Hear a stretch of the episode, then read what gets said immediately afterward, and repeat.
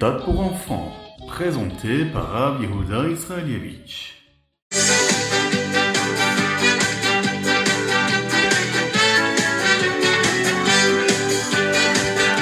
Boker Tov bonjour à tous, infiniment heureux de vous retrouver pour partager avec vous le Ritat du jour.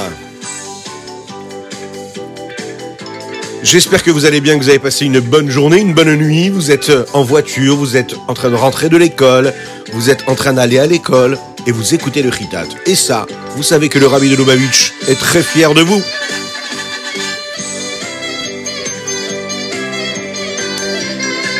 Et aujourd'hui, nous sommes le 17 du mois de Tevet, Yudzain Tevet de l'année Etafshin Pe Gimel. Et aujourd'hui, nous sommes Yom Shelishi, le mardi le troisième jour de la semaine. Et cette semaine, c'est la parachat Shemot. Et nous allons commencer tout de suite avec le Chumash. Moshe, Moshe est en train de grandir dans ce grand palais. Batia, elle, a demandé à son père, Paro, de le nommer comme le responsable de ce palais. Et c'est ce qui va se passer. Les années passent et Moshe sort un jour de ce grand palais afin de voir comment est-ce qu'on se comporte avec ses frères juifs. Et là, il voit qu'un des Égyptiens est en train de frapper son frère juif. Moshe comprend qu'apparemment, il se passe beaucoup de choses qui sont graves et qu'il faut absolument que cela cesse. Moshe voit avec un roi Hakodesh, un esprit saint, qu'il n'y a personne autour de lui qui puisse voir ce qu'il est en train de faire, surtout qu'il ne soit pas de la famille de cet Égyptien. Il voit aussi, par roi Hakodesh, par esprit saint, les Chachamim nous disent que dans les générations futures, cet homme-là, ainsi que ses descendants, jamais ne se convertiront au judaïsme il va s'assurer que personne ne le regarde et il va prononcer un des noms de Dieu afin de tuer l'Égyptien.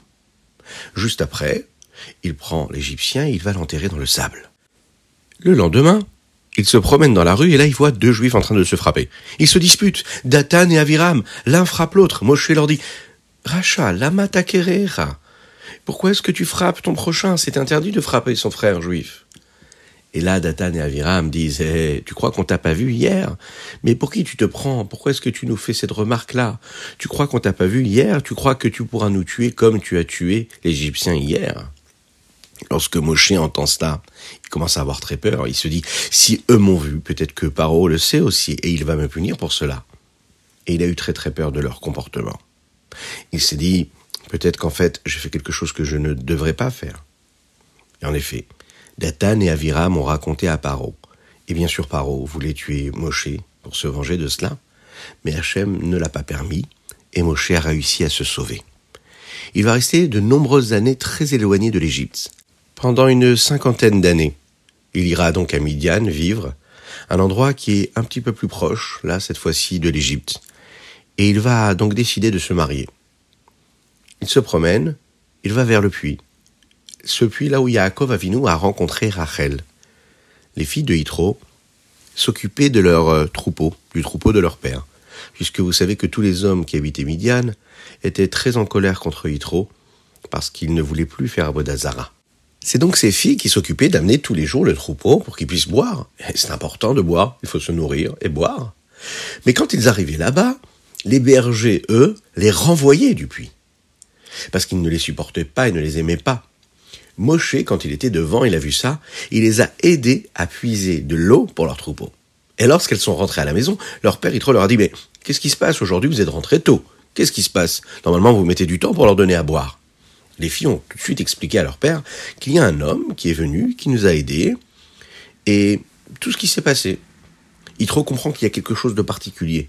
Il se dit, cet homme-là, ça doit être un juif. Et c'est certainement un homme qui pourrait être un bon mari pour une de mes filles il va demander aux filles de retourner à ce puits et de ramener cet homme-là à la maison. Lorsque Moshe arrive, il accepte de rester. Mais Yitro ne croyait pas à ce que Moshe lui racontait. Écoutez bien, il va le jeter en prison pendant dix années. Quand il va le libérer, il va lui permettre de se marier avec sa fille Tsipora. Mais à une seule condition, il lui dit. Je te permets de te marier à ma fille Tsipora, mais il faut que tu restes ici et que tu sois le responsable des troupeaux. Moshe et Tzipora vont avoir un enfant qu'ils vont appeler Gershom. Gershom, ça vient du mot guerre, guerre comme un homme étranger, puisque faut le savoir que Moshe à cette époque-là se sentait comme un étranger. À Midian, cela ne correspondait pas tellement à sa vie, à ce qu'il avait toujours connu avant. Alors, c'était une période assez particulière. Et pendant toutes ces années où Moshe était à Midian, pendant ce temps-là, Paro se comportait avec dureté envers les bénis Israël, à tel point que les bénis Israël, au même moment, eux vont crier vers Dieu, ils vont pleurer, ils vont dire Akadosh Baruch sauve-nous, sauve-nous des Égyptiens, sauve-nous du méchant Paro. Akadosh Baruch va entendre la tfila, la prière des bénis Israël, et il va se souvenir de la promesse qu'il a fait à Yaakov, à Yitzhak, à Abraham, de les faire sortir d'Égypte et de les amener en Eretz Israël. C'est ce qu'il va faire.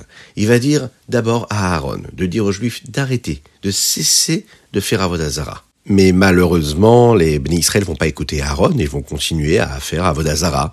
C'est la raison pour laquelle Akadosh Baruch décide de choisir quelqu'un d'autre qui pourra lui réussir à convaincre les Juifs. Cesser de faire Avodazara et de les sortir d'Égypte comme il fallait.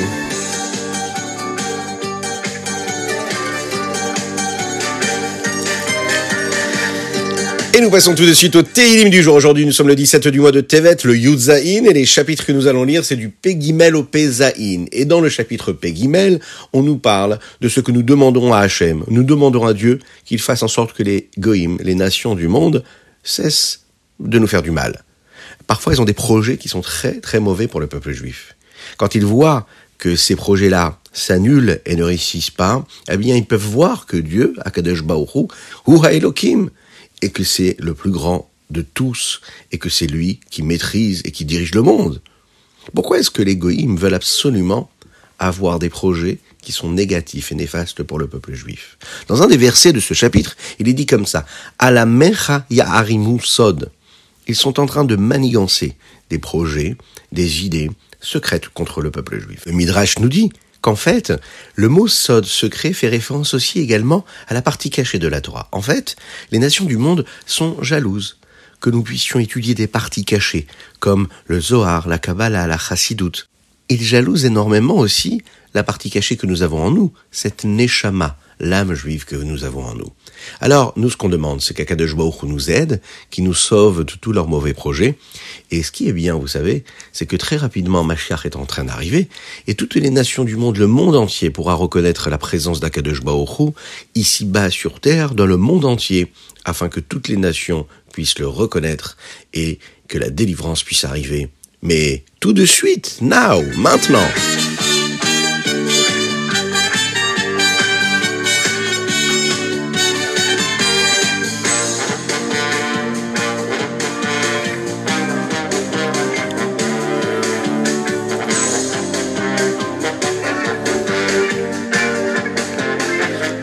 Alors nous passons au Tania aujourd'hui, nous sommes dans le douzième chapitre toujours de ce Tania-là.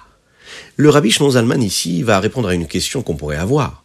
Nous avons parlé du Benoni hier et avant-hier, et nous avons dit qu'il avait un amour très très fort, puissant pour Akadosh Baruch pour Dieu. Mais que cet amour-là qui était là présent pendant la tfila, ou quand on lit le schéma Israël, eh bien, parfois, après la tfila, il s'en allait. Ça veut dire que parfois on peut avoir des très très très bonnes décisions et on se comporte très très bien. Mais d'un coup d'un seul, juste après avoir étudié comme il fallait, juste avoir fait une, euh, une, une très très belle tefila, on ne sait pas pourquoi, mais d'un coup, eh bien, il se passe quelque chose. Toute cette envie, toute cette passion, toute cette fougue que nous avions, la joie que nous avions de faire cette mitzvah-là, d'étudier cette Torah, eh bien, elle disparaît. Alors, comment est-ce que le Benoni, lui, peut avoir un niveau tellement élevé au moment de la tefila, au point d'être comparé au tzaddik, et juste après la tefila, perdre tout cela. Et comment ça se fait que pendant la tefila, il réussit à avoir ce niveau-là? Alors le rabbi Zalman nous explique. Le cerveau du Benoni n'oublie jamais l'amour qu'il a pour Dieu.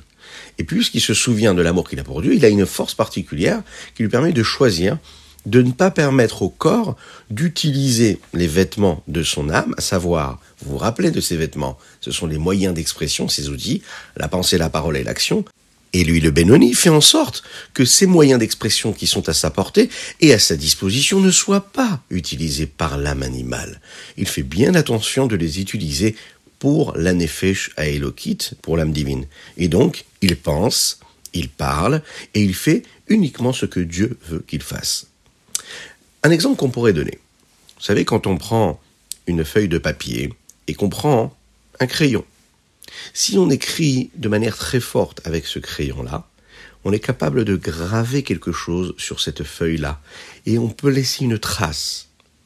Mais lorsque l'on efface avec la gomme ce que nous avons écrit, l'écriture disparaît, mais il reste quand même la petite trace sur la page, sur la feuille, parce qu'on a appuyé fort avec le crayon. Eh bien, il faut savoir que l'amour d'Hachem que nous avons, et que le Benoni a particulièrement, c'est un amour qui est présent.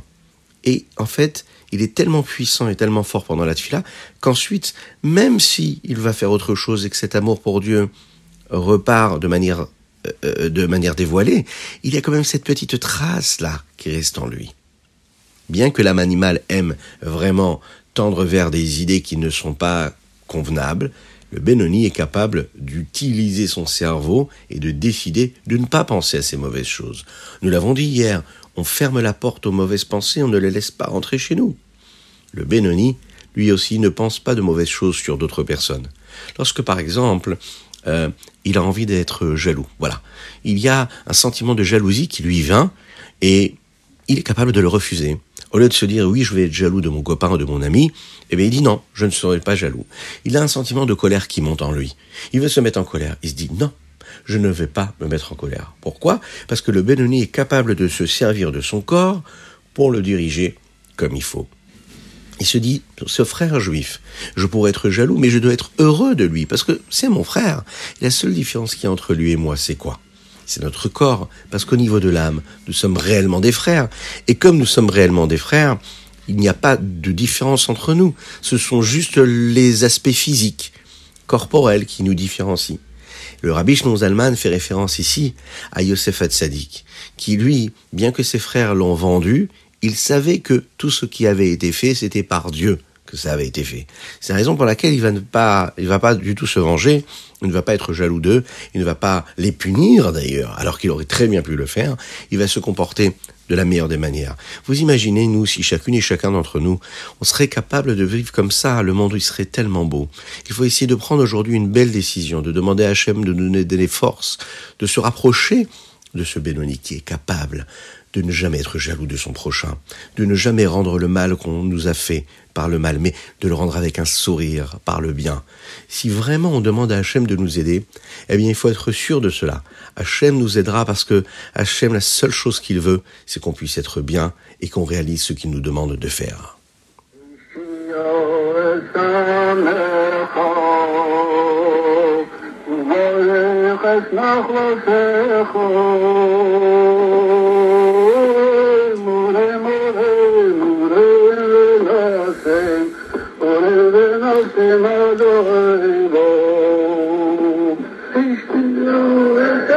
Et nous sommes arrivés donc au Ayom Yom. Ayom Yom, aujourd'hui du Yudzaïn Tevet, le 17 du mois de Tevet. L'année où le Ayom Yom a été écrit, le Yudzaïn Tevet tombait la veille de d'une fête que les goyim ont l'habitude de faire, qui a eu lieu cette année pour nous, il y a quelques jours de cela. Le rabbi dit que ce jour-là, on ne doit pas étudier la Torah. Nous appelons ça l'El Nitel. Et tellement il y a des clipotes, des forces du mal dans le monde, et on ne veut pas nourrir ces clipotes, on ne veut pas nourrir ces écorces de l'inverse de la sainteté, alors on n'étudie pas la Torah. Parce que quand un juif, il étudie la Torah ici-bas, il crée de la vitalité, il crée de la lumière ici-bas sur Terre, et cela peut nourrir aussi les forces du mal. D'ailleurs, un jour, dans une Adout, pendant un Farmagen, le rabbi de Lubavitch a expliqué les bienfaits du jeu de l'échec. Oui, c'est bien de jouer aux échecs et particulièrement ce jour-là. Parce qu'en Chassidoute, il y a quelques explications qui nous donnent la nature profonde et le sens profond du jeu d'échecs. Bon, je sais que chacune et chacun d'entre nous, ce qu'on veut, c'est réussir et ne pas avoir du tout d'échecs. Mais jouer aux échecs et gagner, là, ça, c'est extraordinaire. Mais vient peut-être une idée là maintenant, c'est qu'on est oublié de préparer la petite pièce pour la mettre dans la tzedaka. Vous imaginez? On est presque à la fin de notre chitat et on a oublié de le faire. N'oubliez pas de mettre une petite pièce dans la tzedaka et par cela, Mashiach arrivera. Une petite pièce dans la tzedaka. Et Mashiach arrivera. Aïe aïe, une petite pièce dans la tzedaka. Et Mashiach arrivera. Et on termine avec notre dédicace du jour, qui aujourd'hui est une dédicace très particulière.